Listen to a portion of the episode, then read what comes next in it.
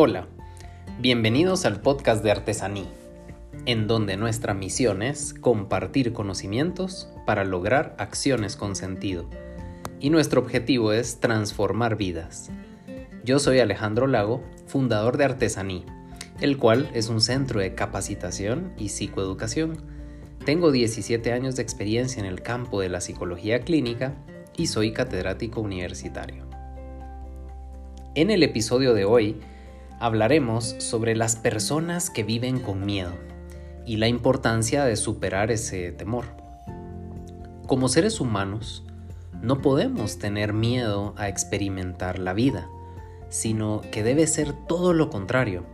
Deberíamos experimentar emoción por afrontar los distintos desafíos que aparecerán a lo largo de la vida, viéndolos como oportunidades para poner a prueba nuestras habilidades en lugar de verlos como desafíos imposibles que solamente activan nuestra visión catastrófica de la vida. Y esto pues lleva a muchas personas a vivir con miedo. Frente a esto podemos hacernos las siguientes preguntas. ¿Por qué vives con miedo? ¿A qué le temes? ¿Qué pasaría si descubrieras que detrás del miedo está la libertad? Cuando una persona vive con miedo a la vida, se encuentra atrapada dentro de un círculo vicioso basado en pensamientos negativos, catastróficos, que producen la sensación de estar viviendo dentro de un túnel sin salida desde el cual solamente ven las experiencias negativas de su vida, sin poder encontrar la fuerza necesaria para enfrentar las actividades cotidianas. Y esta secuencia alimenta y refuerza el miedo constantemente. Si nos preguntamos, ¿qué alimenta el miedo de las personas? Podríamos decir que básicamente hay cuatro elementos. El primero es fallar, el miedo a fallar. El segundo es el miedo a sentirse vulnerables. El tercero es la falta de autoconfianza. Y el último es el miedo al sufrimiento. Entonces, muchas personas, su miedo viene de estos cuatro elementos. Y el hecho de estar pensando de forma continua en este tipo de ideas es lo que mantiene ese miedo a vivir. Y entonces se alejan, huyen de sus propias vidas. No quieren fallar, no quieren experimentar la sensación de vulnerabilidad, han perdido la confianza en sí mismos y en sí mismas y tampoco quieren sufrir en la vida. Sin embargo, nosotros no podemos huir de estas situaciones. ¿Por qué? Porque cada una de ellas construirá nuestra verdadera personalidad, así como también nos ayudará a crecer como personas. El miedo aparece en una persona cuando se siente amenazada.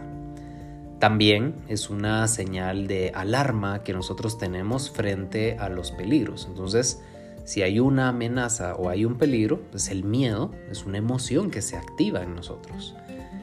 Por lo tanto, el miedo puede ser auténtico o imaginario, así como consciente o inconsciente. Lo que sí es cierto es que no podemos erradicar el miedo en una persona, pero las personas sí pueden aprender a regular la intensidad del miedo. Cuando un miedo es auténtico, significa que está basado en experiencias reales pero muchas personas viven con miedos imaginarios. Se generan un sufrimiento innecesario basado en ideas irreales. Entonces eso impide esa capacidad de autorregulación. Sin embargo, en la medida que las personas aprenden a validar sus miedos, aprenden a tomar conciencia de sus miedos y aprenden a regular sus miedos, es en la medida que logran ganar una mayor inteligencia emocional. Sin embargo, el no regular los miedos puede llevar a que nosotros nos desvaloricemos. Por lo tanto, cuando sentimos que no somos suficientes o que no merecemos las cosas que suceden en nuestra vida, evaluamos lo que otros hacen o cómo actúan a partir de esa creencia errónea que tenemos de nosotros mismos. yo creo que soy una persona insuficiente o yo creo que no me merezco oportunidades en la vida o atención de los demás en la vida. Y con ello ponemos en juego algunos de estos aspectos. Por ejemplo, vivimos con estrés y a la defensiva todo el tiempo, entonces manejamos niveles elevadísimos de estrés, estamos defendiéndonos, atacando hacia afuera constantemente porque nos sentimos vulnerables. También nos alejamos de las personas que amamos, empezamos a aislarnos frente a este tipo de situaciones. También nos distanciamos de la claridad y de lo que es real. Entonces ya no vemos las cosas con claridad y percibimos las situaciones desde el imaginario, no desde la realidad de lo que está sucediendo. Eso puede activar en nosotros miedos imaginarios.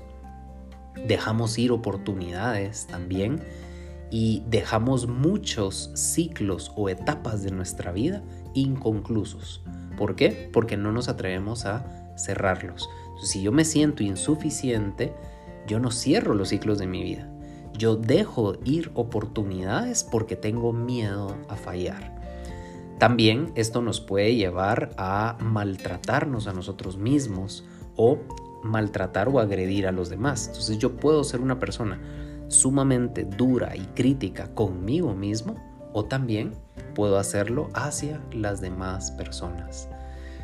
Nuestro lenguaje se debilita, comenzamos a utilizar únicamente palabras desvalorizantes en lugar de utilizar un lenguaje que me permita empoderarme de la vida. Y esto me lleva a no tomar acciones efectivas en la vida. Dejo de ser asertivo dejo de tomar buenas acciones y decisiones y simple y sencillamente me tiro al río y dejo que la corriente me arrastre hacia donde quiera. Como vemos, nosotros mismos nos lastimamos y decidimos que a las conclusiones a las que llegamos son ciertas. Eso es lo peor, nos llegamos a creer que somos personas insuficientes. La buena noticia de esto es que no tenemos que hacer que alguien más nos trate de salvar, digamos, no, no, tenemos que buscar el hecho de que alguien más nos salve, sino que la buena noticia acá es que yo puedo aprender a salir a flote por mí mismo. Sin embargo, eso implica vencer mi miedo a la vida. ¿Por qué yo puedo vencer esto? Porque nosotros tenemos en todo momento el poder de decisión. Y simplemente yo puedo decidir dejar de sufrir, yo puedo decidir dejar de ver la vida con miedo para comenzar a transformar mi propia existencia. Vivir con miedo te lleva a refugiarte detrás de tu inseguridad y esto va a alimentar tu falta de confianza. Y cuando tú alimentas tu falta de confianza, no vas a poder experimentar la vida desde un punto de vista realista. Y esto tampoco te va a permitir madurar. Entonces, cuando nosotros nos refugiamos en nuestra inseguridad, cuando nosotros alimentamos nuestra falta de autoconfianza y cuando no nos permitimos experimentar la vida, no maduramos. Y no madurar implica que no crecemos, ¿verdad? No avanzamos en la vida. Para poder madurar, debemos experimentar la vida, debemos vivirla, debemos sentirla. Pero si vivimos aislados del mundo por el miedo, es muy difícil que nosotros podamos alcanzar un nivel de madurez adecuado. Por esta razón, es necesario que comprendamos cuál es la función de las emociones en nuestra vida y las emociones tienen seis funciones básicas. La primera es la función adaptativa. Esta nos permite detectar, percibir y evaluar los estímulos que vienen del medio ambiente. Y a partir de que los evaluamos, entonces nosotros podemos darles una respuesta expresiva, ¿sí? Podemos expresarnos de alguna manera frente a esos estímulos. Por lo tanto, la función adaptativa de nuestras emociones es fundamental. Es lo que nos permite interactuar con el ambiente y poder dar una respuesta de expresión. El segundo es la función intrapersonal. Esta nos brinda la capacidad de crear respuestas subjetivas, fisiológicas y conductuales, que se van a adaptar dependiendo de las circunstancias que giren en torno a mi propia vida. Estas respuestas pueden ser incluso de tipo instintivo, ¿verdad?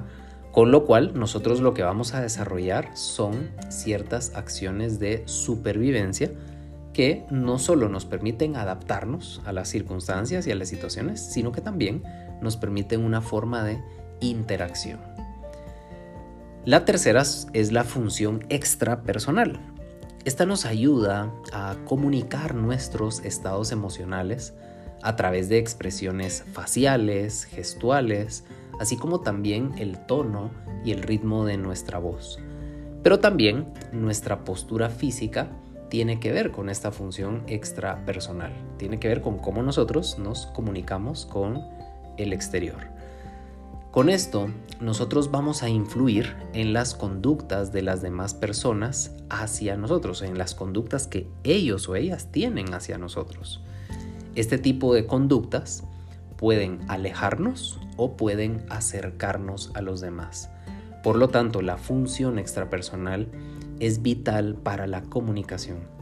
A través de lo que nosotros mostremos a los demás en nuestras expresiones, permitirá que se alejen o que por el contrario se acerquen a nosotros y que podamos crear vínculos sanos. La cuarta es la función motivadora. Esta sirve para orientar el establecimiento de metas y que podamos nosotros asignar un valor afectivo a las distintas vivencias que vamos teniendo a lo largo de nuestra vida. Todas las vivencias tienen una carga afectiva. Entonces la función motivadora nos va a ayudar para que podamos activar o colocar, digamos, esa carga o ese valor afectivo. Asimismo, también esta función nos permite la interacción o sociabilización con las demás personas. Y esto nos lleva a la acción, ¿verdad? Por ejemplo, cuando nosotros nos sentimos tristes, lo que buscamos es el consuelo, o sea, nuestra acción es buscar el consuelo en las demás personas.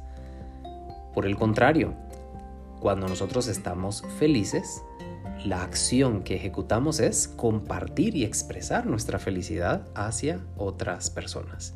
Entonces esta función motivadora nos lleva también a esa acción.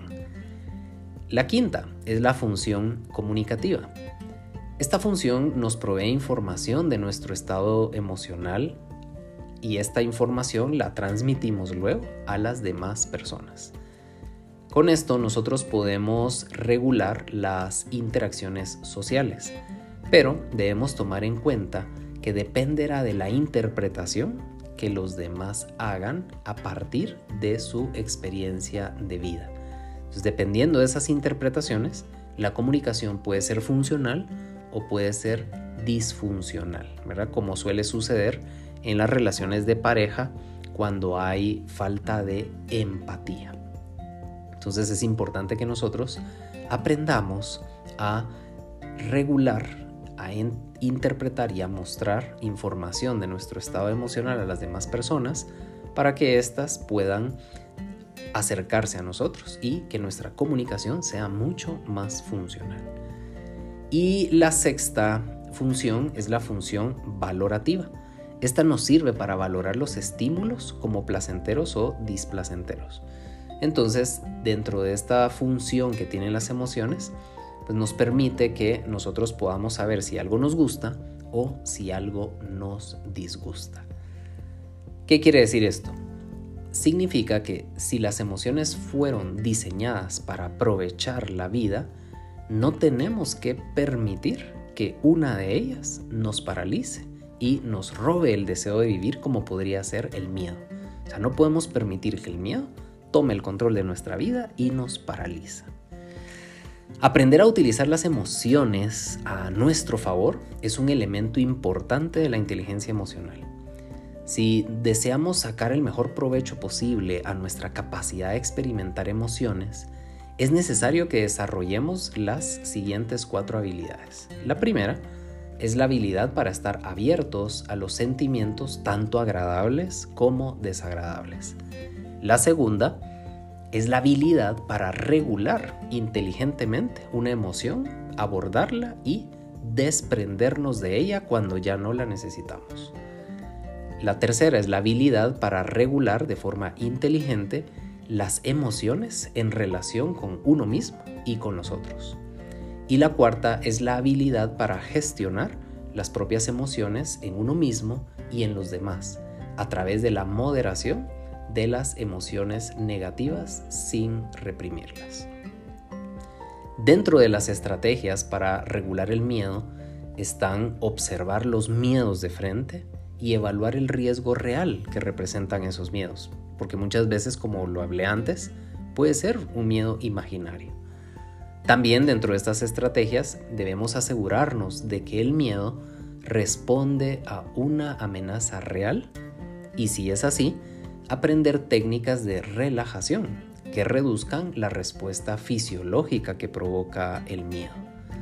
También debemos aprender a adoptar una actitud activa para enfrentar el miedo, reforzando de esta manera la autoeficacia y el control que nosotros tenemos sobre nuestras propias emociones.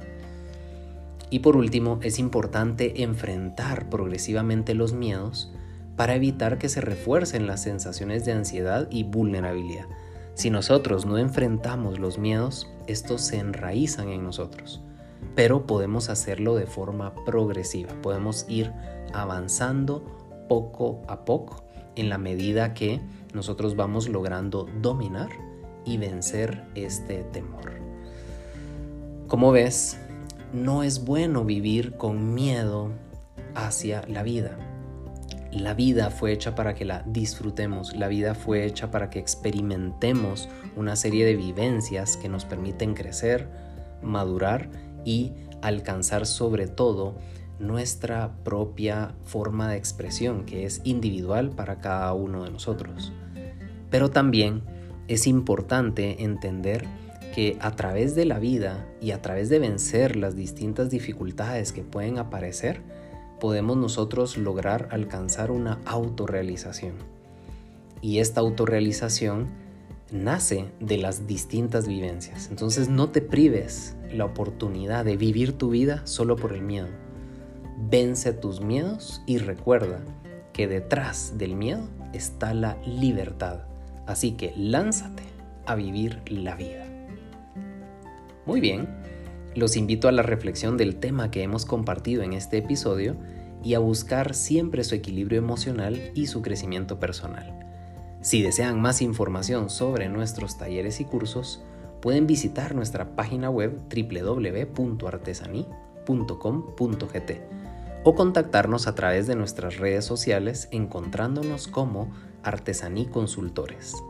Les espero el próximo martes con un nuevo episodio de nuestro podcast. Que tengan un excelente día.